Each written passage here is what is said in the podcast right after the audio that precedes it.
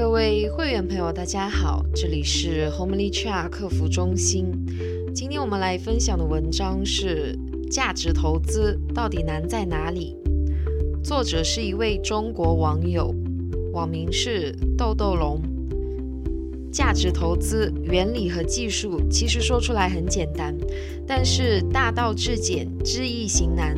现实生活中，真正深得价值投资精髓的朋友，确实是少之又少。对于价值投资来说，其实最难的部分是那种人生态度和哲学。查理芒格曾说：“四十岁以前没有真正的价值投资者。”我想，也许他的意思是，心理年龄不到四十岁的人，未曾经历真正的风雨和历练的人。是很难有这种超长的定力和淡薄的风骨的。有的朋友开始笑了，哪有这么玄乎？说的好像笑傲江湖一样。但是真正懂得价值投资真谛的人，一定能会心的微笑。经常有我的朋友向我咨询关于投资的问题，但当我开始向他们推荐一些书目和心得的时候，他们又总是迫不及待地问我关于个股的看法和持仓情况。最常见的问题是，哪只股有五倍、十倍的潜力？我总是对他们说：“告诉了你，你也挣不到的。”有很多人对我的话嗤之以鼻。我也可以做长线啊，为什么我做不到？现在就让我来说说，为什么推荐了正确的个股，很多人也无法获利。这也是想告诉大家，成为一个价值投资者最难的部分是什么？第一个部分，难在被怀疑、被耻笑的时候，坚持、自信、淡定。我能很确定的告诉你一件事情，就是作为一个价值投资者，是会经常被人怀疑和耻笑的，因为价值投资人常常在短期内赶不上潮流。遗憾的是，这个所谓的短期，常常有可能甚至是几年的时间。如果不信的话，最简单的就是去访问一下李驰、但斌等等这些中国最成功和知名的价值投资人的博客评论，看看有多少人仍在耻笑和怀疑他们。我曾经看过广东一个电视台录的一个采访林园的节目。个人在节目中竭尽全力的冷嘲热讽林园已经完全失败。可笑的是，这个主持人连股票价格复权这样基本的常识都不懂，却敢去嘲讽一个每年股利就能分到几千万的智者。这种事情总在世界各地发生，巴菲特也一直被人质疑。有的高人说。巴菲特只是在前台表演的傀儡，背后也有庄家。在科技股疯狂的二十世纪末，美国的报纸曾经在头版头条公开质疑巴菲特已经落伍了，被时代淘汰了。巴菲特这次到中国拜访比亚迪之后，比亚迪正巧遭遇业绩下滑和股价下坡，于是又有很多人怀疑他在借机出货。我本人也经常被人质疑。去年，我觉得房地产已经在最后的疯狂，因此把自己的一套房产出售。大家都说我又疯又傻。我自己觉得，一套住了九年的房子，卖的房价是当年的五倍多，租售比已经在六百比一。虽然我永远都不知道，也不奢望是否卖在了最高点，但我很清楚，价格已经非常高估。这种简单的道理，大家为什么不理解？可是大家都在告诉我另外一个简单的真理：中国的房价一定会永远涨下去的。更要命的是，直到现在，他们一直是对的，因为我卖出去的房子已经又涨价了至少二十八千。现在，由于我这段时间坚定看好银行股、蓝筹股，别人也经常耻笑我，有的人直接说我脑袋进水了。有的人洋洋得意地对我说，他持有的有色股在两周之内翻番了，而我的银行股却很久不动，没有赶上大趋势。以前那些听我意见的朋友，两个月之后再见面，也开始避免和我谈股票，因为他们已经不信任我的判断，他们甚至开始反过来教育我，要认清形势，顺势而为。中国没有你那套东西的土壤。我相信他们中的有些人已经开始恨我、骂我、后悔听我的建议。他们早已卖出了我推荐的那些股票，转换成市场里真正的热点。最危险的是，一个功力不够的价值投资者。常常自己也会被其他人的行为所影响和动摇。一个月我们可以坚守自己的信念，可是半年后、一年后，甚至三五年后，当看到身边那些技术派、趋势派，甚至没有任何投资知识的老奶奶，他们的收益都比自己高得多的时候，很遗憾，这真的有可能发生的。那我们会不会仍然坚守自己的判断和信念？会不会想，是不是大部分人对了，其实错的是我呢？李池在他的博客中说道：“投资未到最后结账之前，看起来和傻子一模一样。作为价值投资者。”如果不能对以上的事情淡然一笑，如果不能在自己深入分析、调研并正确判断的基础上坚持自己的投资纪律和原则，是无法坚守价值投资的。这也是为什么我告诉我的朋友，推荐了你正确的个股，你也不一定信；即使信了，你也不一定拿得住，更不一定能收益。一个别人推荐的你并没有深入研究过的股票，你能坚守吗？第二个难点，难在逆势而为的理性、清醒与忍耐。在大牛市中持有现金，正像在大熊市中满仓尖叫一样，是需要理性与勇气的。李池和赵丹阳能在零七年的大牛市中果断清仓，现在说起来容易，可是实际操作起来是需要极大的魄力和定力的。我的一个朋友曾经豪言一辈子有两件事不做：一不犯罪，二不炒股。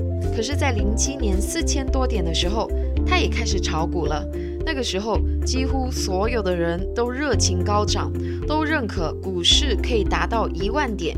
是指日可待的事情，连证券公司门口看车的老大爷都开始把一辈子的存款拿出来炒股，生怕赶不上这个千载难逢的好时候。他们都相信中国的经济要再高速发展三十年，所以股票至少还会再涨三十年。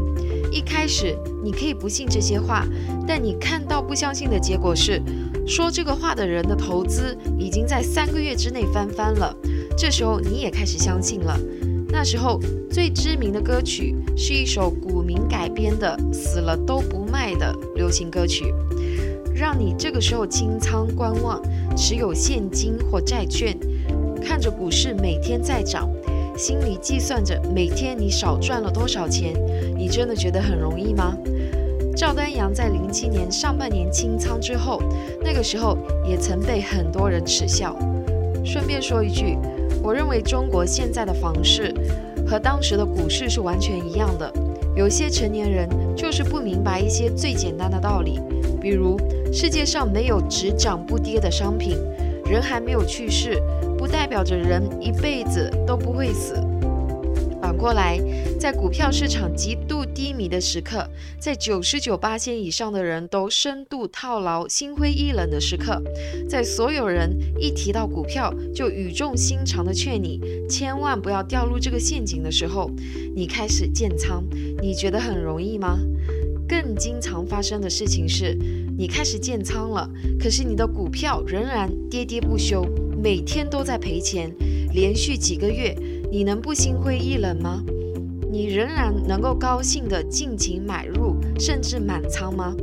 很多好心人开始说你是赌徒，开始用怜悯的目光看你，开始远离你。你的家人和朋友会担心你、怀疑你、和你争论，开始想拯救你。他们不相信你的理论，只相信你现在在亏钱的现实。这个时候，你仍然能够保持那份理性和清醒吗？价值投资者也是理性和聪慧的人，但却把自己归入了逆势而为的小众。因为九十八线的股票投资者都在亏钱，所以绝大部分人是错的。长期忍受别人的误解、忽视、嘲笑，甚至谩骂，你觉得这很容易做到吗？第三个难点，难在自省与分清对错。是的，作为价值投资者，很多时候市场和大多数人会犯的错误，而你是对的，这正是价值投资者的机会。但是我们都不是圣人，因此有些时候，甚至是很多时候，价值投资者也会犯错误。要时刻分清对错，而不是偏执，要坚持对的，并及时承认和改正错误。这个度的把握和判断。着实不易。价值投资者必须仔细分辨别人的理由和意见，并自行做出正确的分析和判断。举个例子，我现在看好银行行业，有的人会嗤之以鼻，银行股盘子太大，涨得慢。那么这种理由我就付之一笑好了。有的人说银行股风险大，因为未来房地产前景很有风险。这种风险也经过了最激进的测算。根据测算呢，认为房地产价格在当前水平之上，就算跌去五十八仙，也不会对银行造成难以承受的危机。那么，如果有的人说银行的最大风险是地方融资平台贷款，根据可靠消息，其中的坏账风险可能远远出乎大家的想象。那么这样，我会仔细分析它的消息来源和坏账的定量的影响，以及重新估算当前的价格是否具有充分的安全边际。如果证明我以前的风险估算不足，那么我应该重新审视自己的投资。很多时候，自信与自大、坚持与偏执只有一线之差，而这一线之差可能会让人破产。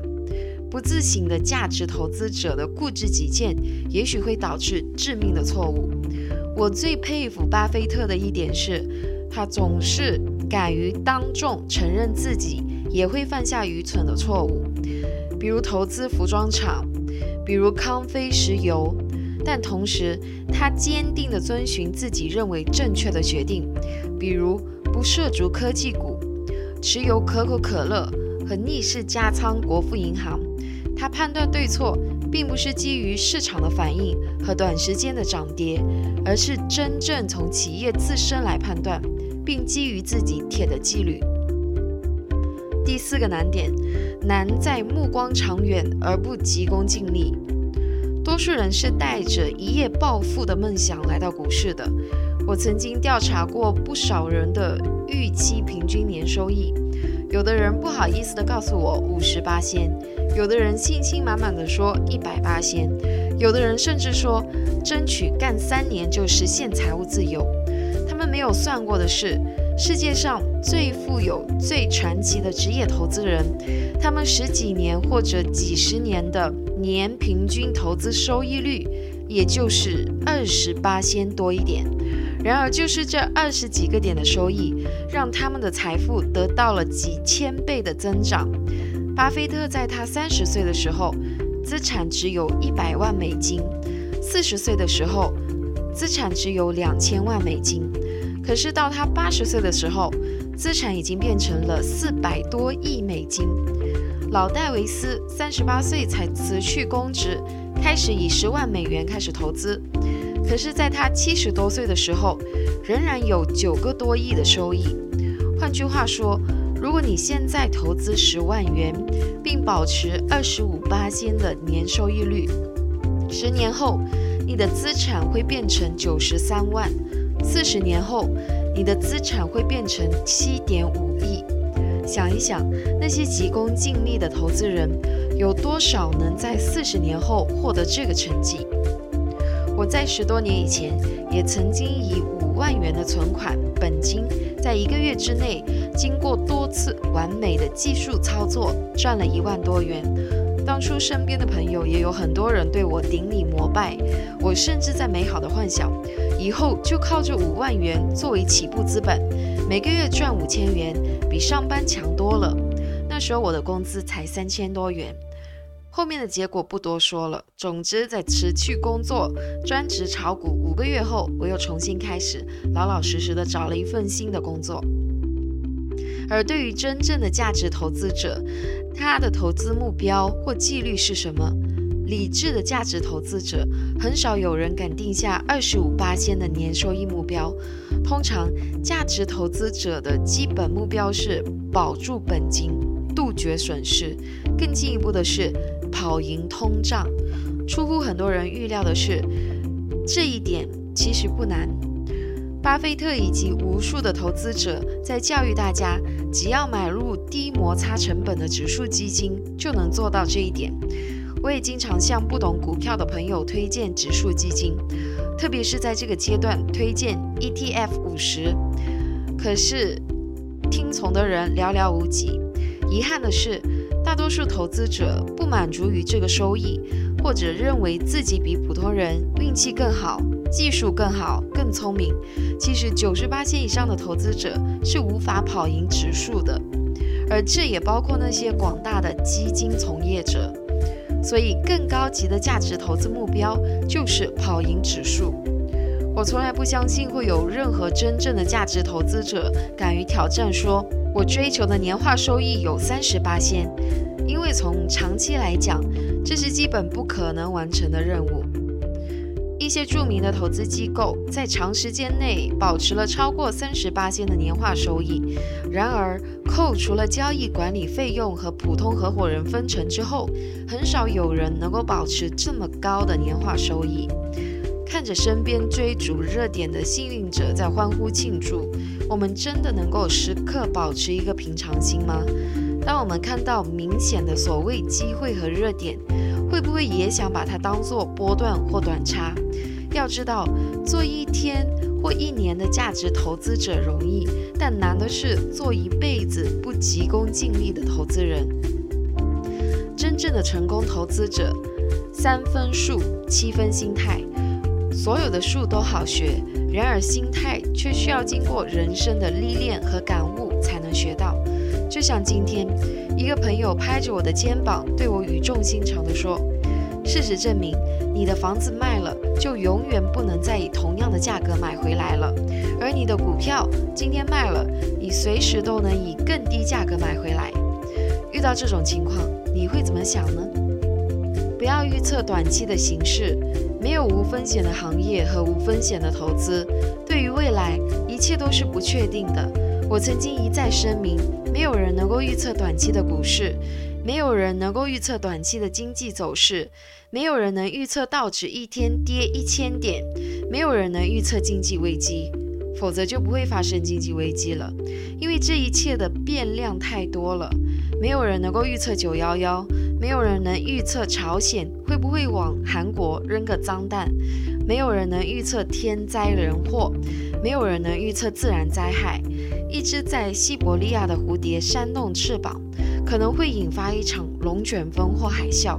这一切都是变量，说不定哪天外星人来了，小行星撞地球了。我们的经济环境和自然环境是如此的脆弱和复杂。因此，一切预测都是不可靠和不负责任的。我敢说，能够预测未来的人，都是不小心走运说中一次的。如果让我做一个最大胆的预测，那我也只敢说，中国以及世界的经济在长时间的轨迹中，应该是螺旋向上的。历史的车轮不可阻挡，在过去一百年的科技和经济发展，比过去一万年的贡献都要巨大。我可以很保守地说，在未来的五十年、三十年，甚至十年之内，中国以及世界的经济发展会比现在要更好。然而，连这个我都不敢和别人打赌，因为一场天灾、一场战争或危机，也许或毁灭了文明的进程。但是话又说回来，也许那个时候连人类和金钱都不存在了，也不存在投资和股票的问题了。好，今天的分享就到这里。如果你听了觉得有些帮助的话，欢迎分享给朋友。谢谢大家，下次再见。